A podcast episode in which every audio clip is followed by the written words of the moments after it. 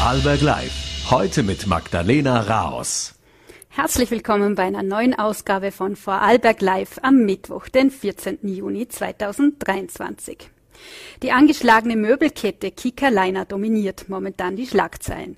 Knapp zwei Wochen nach dem Eigentümerwechsel ist ein Sanierungsverfahren am Landesgericht St. Pölten eröffnet worden. Für die Mitarbeiterinnen und Mitarbeiter von Kika in Dornbirn gibt es nun aber gute Nachrichten. Das bereits ausgearbeitete Führungskonzept wird mit Zustimmung des Gläubigerausschusses fortgeführt. Dazu ist Arbeiterkammerpräsident Bernhard Heinzle heute zu Gast im Studio. Wir blicken heute aber auch auf die vielen Flüchtlinge weltweit. Immer mehr Menschen müssen aus ihrer Heimat fliehen. Die Zahl hat einen neuen Rekord erreicht, warnt das Flüchtlingshochkommissariat der Vereinten Nationen, UNHCR. Rund 110 Millionen Menschen sind derzeit auf der Flucht. Über die Ursachen spreche ich heute mit Ruth Schöffel, Pressesprecherin des UNHCR in Wien. Außerdem beschäftigen wir uns in der heutigen Sendung mit den Schutzhütten im Gebirge. Acht Hütten im Land werden vom Vorarlberger Alpenverein betreut. Doch Pächterinnen oder Pächter zu finden, gestaltet sich immer schwieriger. Gleichzeitig gibt es sie, die motivierten Hüttenwirte, die sich gar keine andere Tätigkeit vorstellen können. Darüber werde ich mich mit dem Obmann des Alpenvereins, Andreas Schmidt, unterhalten. Doch nun will ich mit Kika Leiner beginnen und damit mit Bernhard Heinzle von der Arbeiterkammer. Herzlich willkommen im Studio. Hallo. Volker Leitner, Insolvenzverwalter bei Kikon Leiner, hat die erste Sitzung des Gläubigerausschusses durchgeführt und grünes Licht gegeben, wie die VN heute berichtet haben. Das bereits ausgearbeitete Fortführungskonzept wird mit Zustimmung des Gläubigerausschusses fortgeführt. Können die Mitarbeiterinnen und Mitarbeiter in Dornbirn jetzt aufatmen? Ja, das denke ich schon. Das ist sehr, sehr erfreulich. Und somit ist jedenfalls für die nächsten Monate bis Ende September sichergestellt, dass der Betrieb weitergeführt wird. Dass die Gläubige dem zugestimmt hat, freut uns sehr. Und äh, das ist eine gute Nachricht für die Mitarbeiterinnen und Mitarbeiter. Was heißt denn diese Neuigkeit nun konkret? Wie geht es nun erst, also wie geht es denn jetzt nun weiter? Nun, es wurde ja Insolvenz angemeldet. Heute haben wir auch die Mitarbeiterinnen und Mitarbeiter darüber informiert, was das bedeutet. Ab heute haben sie einen neuen Chef, das ist der Masseverwalter und bis Ende September wird das Sanierungsverfahren jetzt gestartet. Es werden einige Häuser wahrscheinlich geschlossen, einige werden weitergeführt. Kicker in Dornbirn ist eines der besseren Häuser in Österreich und wir glauben sehr daran, auch die Mitarbeiterinnen und Mitarbeiter, dass der Weiterbestand gewährleistet ist. Ähm, Sie haben die Arbeitnehmerinformation zur Chefsache erklärt und waren heute auch bei den Mitarbeiterversammlungen in Dornbirn vor Ort. Wie haben Sie denn da den heutigen Tag erlebt? Wir hatten mehrere Versammlungen. Wir hatten mit der Gewerkschaft GPA und wir als Arbeiterkammer mit unserem Dr. Michael Zimmer, mit unserem Juristen, der Insolvenzverfahren begleitet, das gemacht. Wir hatten vier Versammlungen. Am Morgen war die Stimmung noch sehr, sehr schlecht. Und über den Tag, als die Nachrichten gekommen sind und die Mitarbeiterinnen und Mitarbeiter sich immer sicherer waren, dass sie ihr Geld bekommen, denn eine wichtige Information bis Ende Mai war klar, dass sie Gehälter haben, bis gestern, die Gehälter sind noch offen, das werden wir einfordern und ab heute ist ja der Masseverwalter der Chef, da werden sie Gehälter auch bekommen, sie werden das Urlaubsgeld bekommen. Das war uns ein großes Anliegen, diese Abläufe, wie funktioniert das, warum Gericht in, Inns, äh, Gericht in St. Pölten, wie funktioniert das, wer ist das zuständig? Und äh, da gab es doch ein gewisses Aufatmen unter den Mitarbeiterinnen und Mitarbeitern. Ähm, jetzt, wie geht es denn Sie haben es ja auch schon angesprochen, aber wie geht es denn den 65 Mitarbeiterinnen und Mitarbeitern in Dortmund jetzt genau? Was waren da die häufigsten Fragen, die gekommen sind? Meine Wahrnehmung ist, es sind sehr, sehr viele langjährige Mitarbeiterinnen und Mitarbeiter. Sie sind sehr loyal dem Unternehmen gegenüber. Sie leben für Kika, sie sind Kika und sind enttäuscht über deren Führung und sind auch traurig und wissen auch nicht, wie es weitergeht. Jetzt denke ich, dass es ihnen wieder besser geht. Und sie hat natürlich ganz, ganz viele Fragen. Müssen wir kündigen? Werden wir gekündigt? Was ist, wenn ich in Pension gehe? Kann ich in Urlaub gehen? Das sind sehr individuelle Fragen, die konnten wir klären. Wie, es gibt auch eine eigene Homepage der GPA in ganz Österreich. Wir sind ja auch abgesprochen mit allen Arbeiterkammern und Gewerkschaften in ganz Österreich. Da können sich die Informationen holen und eine gewisse Erleichterung ist dadurch gegeben. Jetzt hieß es ja, die Dornbirner Filiale könne bis auf weiteres offen bleiben. Aber was bedeutet das dann jetzt auch für die Zukunft? Ist das gesichert oder wie geht es denn jetzt weiter? Gesichert ist gar nichts. Heute ähm, ist der, der Masseverwalter dran. Das sind, dem Sanierungsverfahren haben die Gläubiger zugestimmt. Auch gute Nachrichten sind für die Kundinnen und Kunden. Die Gutscheine gelten auch in Zukunft. Die Aufträge, die auch in Auftrag gegeben wurde, wo es Anzahlungen gibt, die werden abgearbeitet. Das sind alles sehr, sehr gute Nachrichten. Also nicht nur für die Mitarbeiterinnen und Mitarbeiter, sondern auch für die Kundinnen und Kunden. Und wie es dann weitergeht, das wird man die nächsten Wochen, wenn über die Bücher geschaut wird, äh, von den Beratern des, des neuen Führungsstabs natürlich entscheiden, wie es dann weitergeht.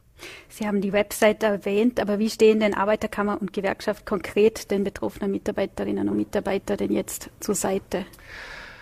Heute haben wir Ihnen mitgeteilt, wie, das, wie der Ablauf funktioniert. Sie haben uns auch Vollmachten gegeben, dass wir das Geld für Sie aus dem Insolvenzfonds bekommen. Gleichzeitig haben Sie alle Telefonnummern. Wenn ich richtig informiert bin, wird Kika auch eine eigene Hotline einrichten. Sie können sich in der Arbeiterkammer und bei der Gewerkschaft GPA jederzeit melden. Und ich denke, die meisten Fragen wurden und konnten heute schon von uns geklärt werden. Jetzt gemessen an den rund 3300 Mitarbeitern und Mitarbeitern österreichweit handelt es sich um die größte Insolvenz seit zehn Jahren. Es geht um Verbindlichkeiten in der Höhe von rund 132 Millionen Euro. Können Sie sich an einen ähnlich gelagerten Fall erinnern? was immer groß ist. Ähm, wenn ich daran erinnere, die letzten Jahre, es gab auch Schlecker, es gab auch äh, Baumax, es gibt viele größere Unternehmen. Mir persönlich auf die Schnelle fällt mir jetzt wahrscheinlich auch keines ein. Ja, es ist groß und die Tragik ist, jede Mitarbeiterin jeder Mitarbeiter, der hier arbeitet, ist ein Teil von KIK, arbeitet nach meiner Wahrnehmung sehr gerne dort. Es geht um die Teuerung. Ich muss wohnen. Das haben uns auch eine, heute einige Kolleginnen gesagt. Ich muss Kredite abbezahlen. Ich äh, schätze meinen Arbeitsplatz, ich bin gerne hier, was muss weiter geschehen? Und ja, die Aufarbeitung, die politische Aufarbeitung wird natürlich im Hintergrund noch passieren müssen. Ja, es ist ja auch schon zum Politikum eigentlich geworden. Wie ordnen Sie denn die Rolle von René Benker und seiner Immobilienholding Signa in dieser Causa ein? Er hat ja 2018 den Möbelhändler übernommen und nun gesplittet zu einem guten Preis verkauft. Hat er sich da aus dem Staub gemacht? Sie haben das schön formuliert, zu einem guten Preis. Ich würde sagen, äh, zu einem sehr, sehr guten Preis. Nun, die letzten Stunden kamen sehr viele Informationen rein. Es beschäftigen sich, glaube ich, unvorstellbar viele Anwälte damit. Äh, wer hat daran Schuld? Wer hat daran äh, große Knete gemacht? Relativ einfach formuliert. Die Immobilien wurden teuer verkauft. Das Geschäft mit den Mitarbeitern blieb übrig und das hat viele Schulden. Ich vertraue da der Justiz, dass sie das aufarbeitet und wenn hier Unrecht geschehen wird, dann werden diese Damen und Herren zur Rechenschaft gezogen werden. Die Insolvenzursachen liegen laut Kika Leiner unter anderem im erhöhten Preisdruck und nicht eingetretenen Umsatzerwartungen sowie in Lieferverzögerungen aufgrund von der Pandemie. Äh, den Gläubigern wird eine Quote von 20 Prozent angeboten. Die Steuerzahlerinnen und Steuerzahler könnte das auch noch sehr teuer zu stehen gekommen. Hat Sie diese Entwicklung auch persönlich überrascht? Zum Beispiel Barbara Teiber, Vorsitzende der Gewerkschaft GBA, hat von einer mehr als schiefen Optik gesprochen. Sehen Sie das auch so? Das ist, ich schließe mich äh, der Barbara Teiber hier an, das ist eine schiefe Optik. Also unter Druck zu kommen, dass ein Möbelhaus unter Druck kommt. Ich habe wahrgenommen, während Corona, als viele zu Hause waren, ging der Möbelhandel sehr, sehr gut. Das haben sie auch bestätigt. Und äh, als auch die, die, die Baumärkte liefen sehr, sehr gut. Sie wurden ja fast zum Teil gestürmt. Dann gab es Förderungen und zu sagen, dass der Handel unter Druck kommt und der Möbelhandel, kann ich nur schmunzeln, wenn ich und, wenn ich und meine Kolleginnen und Kollegen, Mitarbeiterinnen und Mitarbeiter hier in Vorarlberg einkaufen, stelle ich fest, wir alle kommen unter Druck. Ob wir Miete zahlen, Versicherungen, Bankgebühren, alles wird wesentlich teurer und die Optik ist schief und ich bin, begrüße, dass das, das natürlich genau geprüft wird. Barbara Teiber hat auch gefordert, dass der gesamte Kika-Liner-Deal rückabgewickelt werden soll. Was sagen Sie zu dieser Forderung und wie könnte das denn funktionieren? Und das habe ich vorhin gemeint, das wird jetzt sicher überprüft, wenn notwendig wird das gemacht. Interessanterweise fehlt ja noch die Bilanz von 2022. Rückwirkend wurde auch einiges gemacht. Ich entnehme das auch aus den Medien. Uns ging es in erster Linie heute um die Mitarbeiterinnen und Mitarbeiter, um die Kundinnen und Kunden. Und was die Politik und die Justiz dann im Anschluss rückwirkend macht, äh, das kann ich nicht beurteilen. Vielleicht noch als letzte Frage noch, da hat der Chef der Finanzprokuratur Wolfgang Peschorn hat gesagt, die Vorgänge müssten äh, genau geprüft werden, also auch die Kompensation für die Steuerstundungen. Braucht es eine Prüfung der Vorgänge? Auf jeden Fall. Der Herr ist ja unser Anwalt, der Steuerzahler, und ich freue mich, wenn er sich der Sache ganz, ganz genau annimmt. Wer war dafür verantwortlich? Hat man hier Linke gedreht und da gehört ordentlich aufgeräumt, ohne Zweifel. Es ist unser Geld, es ist unser Steuergeld. Herr Heinzle, vielen Dank für den Besuch im Studio. Herzlichen Dank. Und wir wechseln nun das Thema. Momentan sind weltweit so viele Menschen auf der Flucht wie nie zuvor. Das Flüchtlingshochkommissariat UNHCR sprach von verheerenden Zahlen. Es verlangt mehr Anstrengungen, um, um die Ursachen für die Flucht zu bekämpfen und den Geflüchteten beizustehen. Es ist ein Armutszeugnis für den Zustand unserer Welt, sagte der UN-Hochkommissar für Flüchtlinge Filippo Grande. Ich freue mich nun, Ruth Schöffel vom UNHCR Österreich bei uns in der Sendung begrüßen zu dürfen. Sie ist uns über Zoom aus Wien zugeschaltet. Schönen guten Hallo. Abend. Hallo und danke für die Einladung. Wir haben es gehört. Die Zahl der Vertriebenen und Flüchtlinge ist heuer auf einem neuen Rekord gestiegen. Rund 110 Millionen Menschen sind momentan auf der Flucht. Vergangenes Jahr im Juli, im Juni, pardon, waren es etwa 100 Millionen. Welche Gründe gibt es denn für diesen doch sehr deutlichen Anstieg?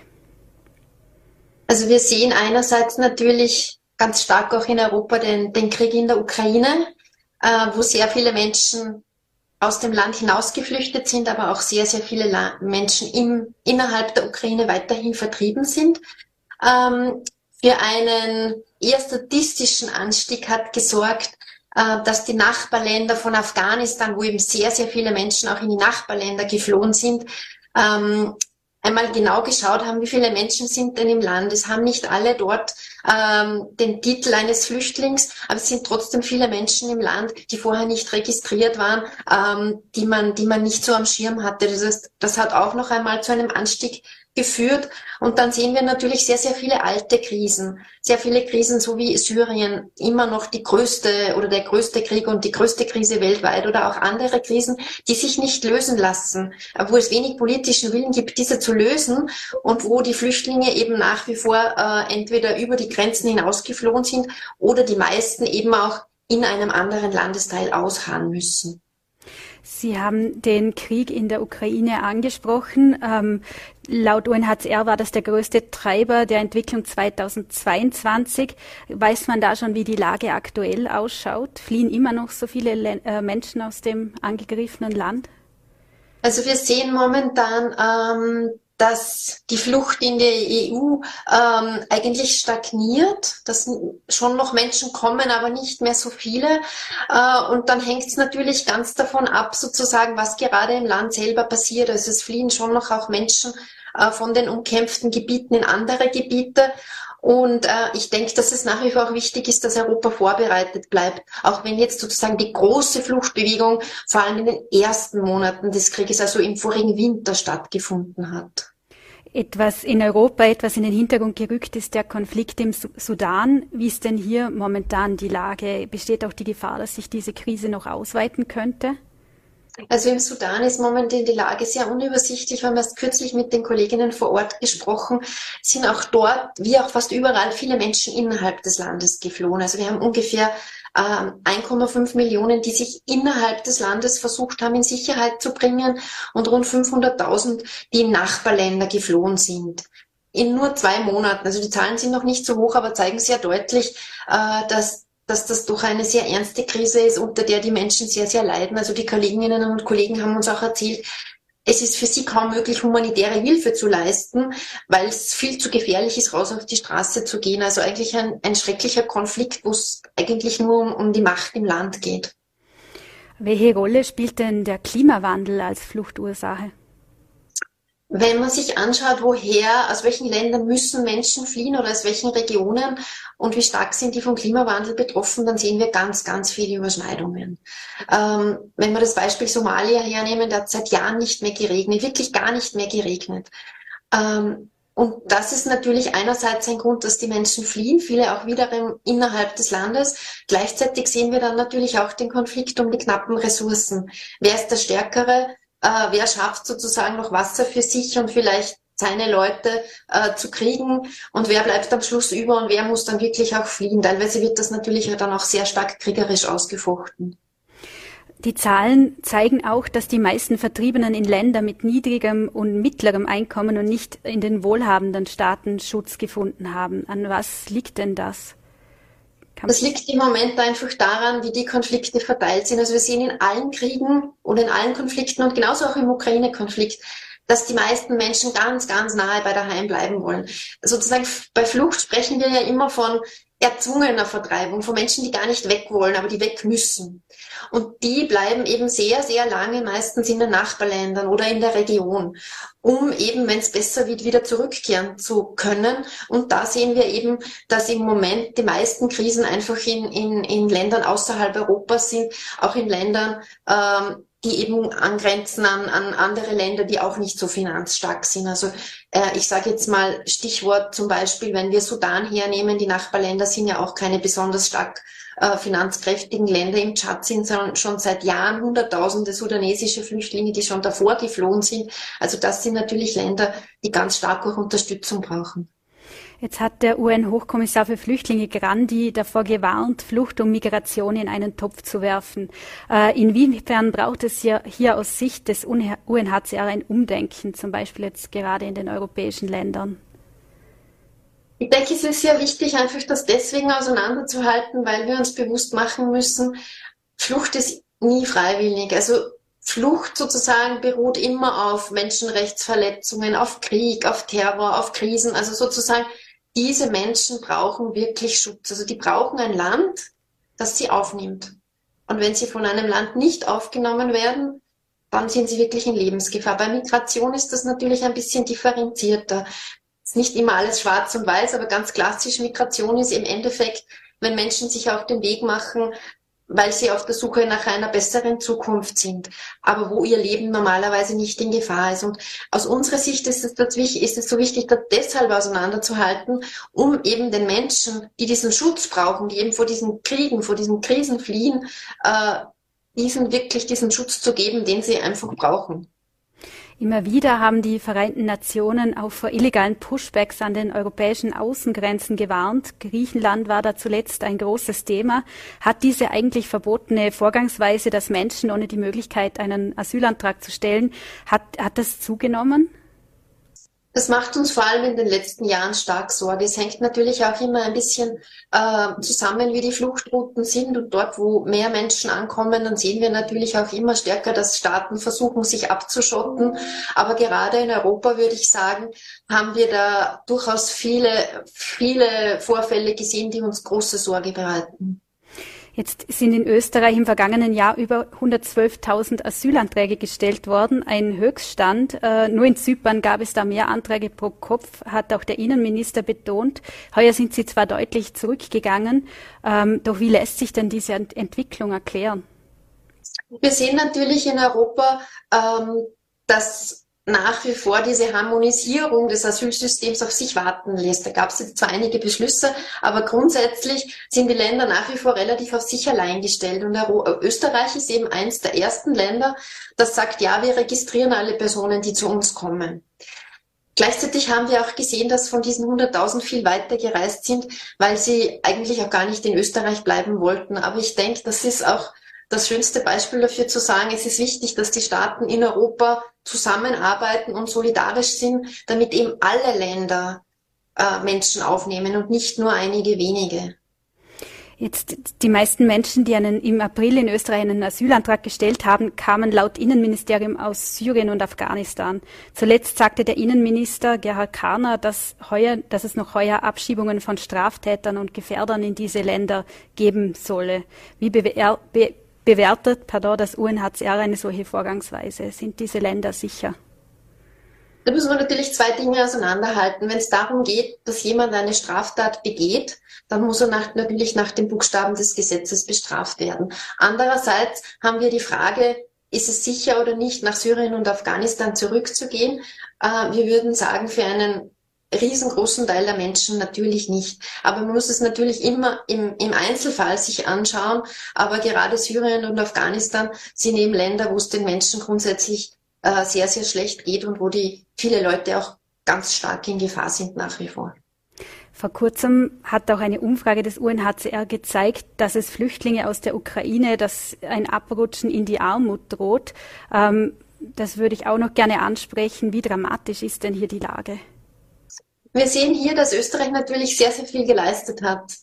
Einerseits das offizielle Österreich, andererseits natürlich auch die Zivilgesellschaft. Aber jetzt sehen wir, dass dieses System, das erschaffen wurde, für die Leute nicht ausreicht, weil sie länger bleiben müssen. Am Anfang dachte man, vielleicht ist das in ein paar Monaten vorbei. Das heißt, und das ist ein bisschen technisch, wir sind jetzt in einem sogenannten System der Grundversorgung. Das ist aber eigentlich ein System, das nur kurze Zeit ausgelegt ist, weil man davon auch schwer in den Arbeitsmarkt springen kann. Das ist auch ein bisschen technisch. Man muss eigentlich sehr schnell sehr viel verdienen, dass man sozusagen diesen Sprung schafft. Jetzt sagen wir, wenn die Personen in der Sozialhilfe wären, dann würden sie auch diesen Sprung in den Arbeitsmarkt leichter schaffen können. Vor allem, ich denke an die vielen Mütter mit den kleinen Kindern. Vielleicht schaffen sie am Anfang nicht sofort einen Vollzeitjob zu finden. Aber vielleicht können sie 500, 600, 700 Euro verdienen. Dann kriegen sie vielleicht noch 200, 300 Euro drauf, damit sie leben können. Also aus unserer Sicht wäre es da gut langfristig jetzt, jetzt die Weichen zu stellen und zu planen, dass diese Menschen einfach länger bleiben werden, so wie es im Moment aussieht. Auf EU-Ebene ist eine Reform des Asylwesens geplant. Da sollen Asylsuchende, die aus einem Staat ähm, anreisen, der als relativ sicher gilt, sollen unter haftähnlichen Bedingungen in Aufnahmeeinrichtungen festgehalten werden können. Ähm, dann sollen die Gesuche zügig geprüft und abgelehnte auch wieder sehr rasch zurückgeschickt werden. Wie beurteilen Sie denn diese Reformpläne? Jetzt liegen natürlich seit gestern erst die genauen Formulierungen am Tisch. Ist noch ein bisschen schwierig, das aktuell zu beurteilen. Aber wenn man, wenn man sich grob anschaut, einerseits natürlich aus unserer Sicht wichtig, dass sich die EU auf eine gemeinsame Vorgehensweise einigt. Weil jetzt im Moment, Sie haben es angesprochen, sehen wir viele Pushbacks, viele Leute, die kein äh, Verfahren bekommen, viele Menschen, die einfach weiterreisen, ähm, wo es auch sehr, sehr viele Gefahren gibt. Ähm, Wenn es natürlich um Haft geht, da sagen wir als UNHCR ganz klar, da muss man sehr, sehr vorsichtig sein, weil das sind Menschen, die grundsätzlich nichts verbrochen haben. Sie haben eine Grenze überquert, aber das ist ja eigentlich noch kein Verbrechen. Ähm, und zweiter Punkt, äh, der uns sehr, sehr am Herzen liegt, wenn es um Kinder geht. Kinder sollten aus unserer Sicht grundsätzlich nicht in Haft genommen werden.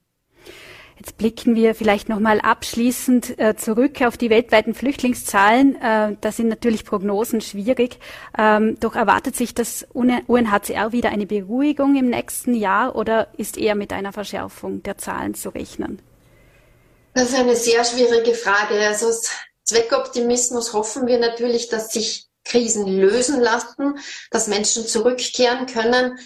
Ähm, so wie die Situation im Moment ausschaut, glauben wir aber, dass die Staaten darauf vorbereitet sein müssen, dass Flüchtlinge auch länger bleiben, dass sie sich auch langfristig äh, eine Integrationsperspektive äh, erhoffen und, und hoffentlich diese auch bekommen können. Ruth Schöffel, herzlichen Dank für die Einschätzung und liebe Grüße aus Vorarlberg. Dankeschön. Und bei uns geht es nun mit den alpinen Schutzhütten weiter. Denn die Suche nach Pächterinnen und Pächter ist oft keine einfache Aufgabe. Immerhin ist diese Tätigkeit mit besonderen Anforderungen verbunden. Einer, der sich bestens mit den Voraussetzungen auskennt, ist der Obmann des Alpenvereins, Andreas Schmidt. Er kann uns Einblicke in die aktuellen Entwicklungen geben. Ihn begrüße ich nun im Studio. Schönen guten Abend. Grüß Gott. Äh, fast alle Schutzhütten des Alpenvereins sind schon geöffnet. Die Lisuna-Hütte und Totalp-Hütte folgen am Wochenende.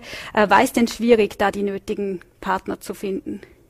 Äh, wir haben heuer nur für eine Hütte einen neuen Pächter gebraucht. Das war nicht so einfach. Früher gab es viel, viel mehr Bewerbungen auf ein Inserat oder eine Ausschreibung für eine Hüttenpacht. Welche Anforderungen werden denn an einen Hüttenwirt, eine Hüttenwirtin gestellt? Gar nicht so einfach. Die müssen alles können. Also das fängt an beim Bedienen der Gäste, der, das typische Gastwirtschaftsthema, also Kost und Logis zur Verfügung stellen, geht weiter über die Wasserversorgung der Hütte, das geht über die Abwasserentsorgung, was nicht so angenehm ist im Normalfall die Versorgung der Hütte mit, mit Lebensmitteln ist nicht immer einfach. Wenn Sie die Sarottler Hütte hernehmen, da muss das Essen zu Fuß raufgetragen werden. Da wird im Jahr vielleicht zwei oder dreimal mit dem Helikopter versorgt und die täglichen frischen Waren, die müssen zu Fuß getragen werden. Was sind denn da die Hintergründe, dass sich immer weniger Pächterinnen und Pächter finden lassen? Was, sind, was gibt es da für Erklärungsansätze? Es ist schon ein harter Job auf der Hütte. Das ist das eine. Das ist aber nicht das, das Problem sicher ein, das größte Problem ist wahrscheinlich das Personal zu finden, um, um die Hütte betreiben zu können. Neben der Familie braucht es halt, je nach, je nach Hütte, die sind ja sehr, sehr unterschiedlich, braucht es doch einige Leute in der Küche, im, in den Zimmern, die dort aufräumen und, und, und. Das ist sicher das Hauptproblem. Meistens sind ja die harten Bedingungen Thema, aber vielleicht können Sie uns auch die schönen Seiten dieser Tätigkeit schildern. Also alle Hüttenwirtinnen, die ich kenne, sagen mal grundsätzlich, sie haben den schönsten Arbeitsplatz der Welt. Das ist das eine. Äh, es ist eine sehr umfassende Tätigkeit als Hüttenwirt. Wie gesagt, man hat, man muss auch handwerkliches Geschick haben. Man ist sein eigener Herr. Also es ist wirklich eine große Selbstständigkeit, die der Hüttenwirt beziehungsweise die Hüttenwirtin da oben hat. Und man kann auch, wenn man gut ist, Geld verdienen damit. Seit wann gibt es denn diese Schwierigkeiten, Pächterinnen und Pächter zu finden? Hat das mit Corona begonnen oder, oder was sind da? Seit wann gibt es das Problem? Das zieht sich jetzt schon, schon länger, schon länger hin und ich glaube, das geht äh, parallel mit den, mit den Problemen, die es auch in der Gastronomie gibt. Dass dort einfach schwer ist, Leute zu finden. Gibt es dieses Phänomen nur in Österreich oder können wir das auch in anderen Ländern beobachten? Das ist im ganzen Alpenbogen zu beobachten. Ähm, wenn die auch noch wegfallen, können wir zumachen, hat Alpenverein-Geschäftsführer Rainer Schlattinger in einem Bericht der neuen Vorarlberger Tageszeitung über Nepalesen gesagt, die auf österreichischen Schutzhütten arbeiten. Warum sind es besonders Menschen aus Nepal, die hier arbeiten? Äh, der Job als Mitarbeiter auf einer Hütte ist schon recht hart. Man muss sich vorstellen, in Bregenz, wenn ich in der Gastronomie arbeite, dann habe ich vielleicht Zimmerstunde von zwei bis fünf, da kann ich an den See gehen, ein Eis essen. Auf der Hütte geht das nicht. Da gibt's im Endeffekt keine alternativen Möglichkeiten für, für die Mitarbeiter. Die sind dort oben die ganze Woche, das heißt sieben Tage, keinen Ruhetag, ist auf den hohen Hütten gar nicht möglich, einen Ruhetag zu haben. Und man kommt auch nicht am freien Tag so einfach ins Land. Mhm. Ähm, was gibt es denn für Lösungsansätze, um, um die Tätigkeit attraktiver zu machen? Oder wie könnten die Verbe Bedingungen verbessert werden? Äh, wir sind laufend dran, die, Arbeit, äh, die, die Arbeitsbedingungen zu verbessern, indem wir in der Hütte die Infrastruktur verbessern, also dass die Mitarbeiterinnen dort auch äh, Einzelzimmer haben, dass die Duschen haben, dass die ihren Arbeitstag wenigstens so gut abschließen können.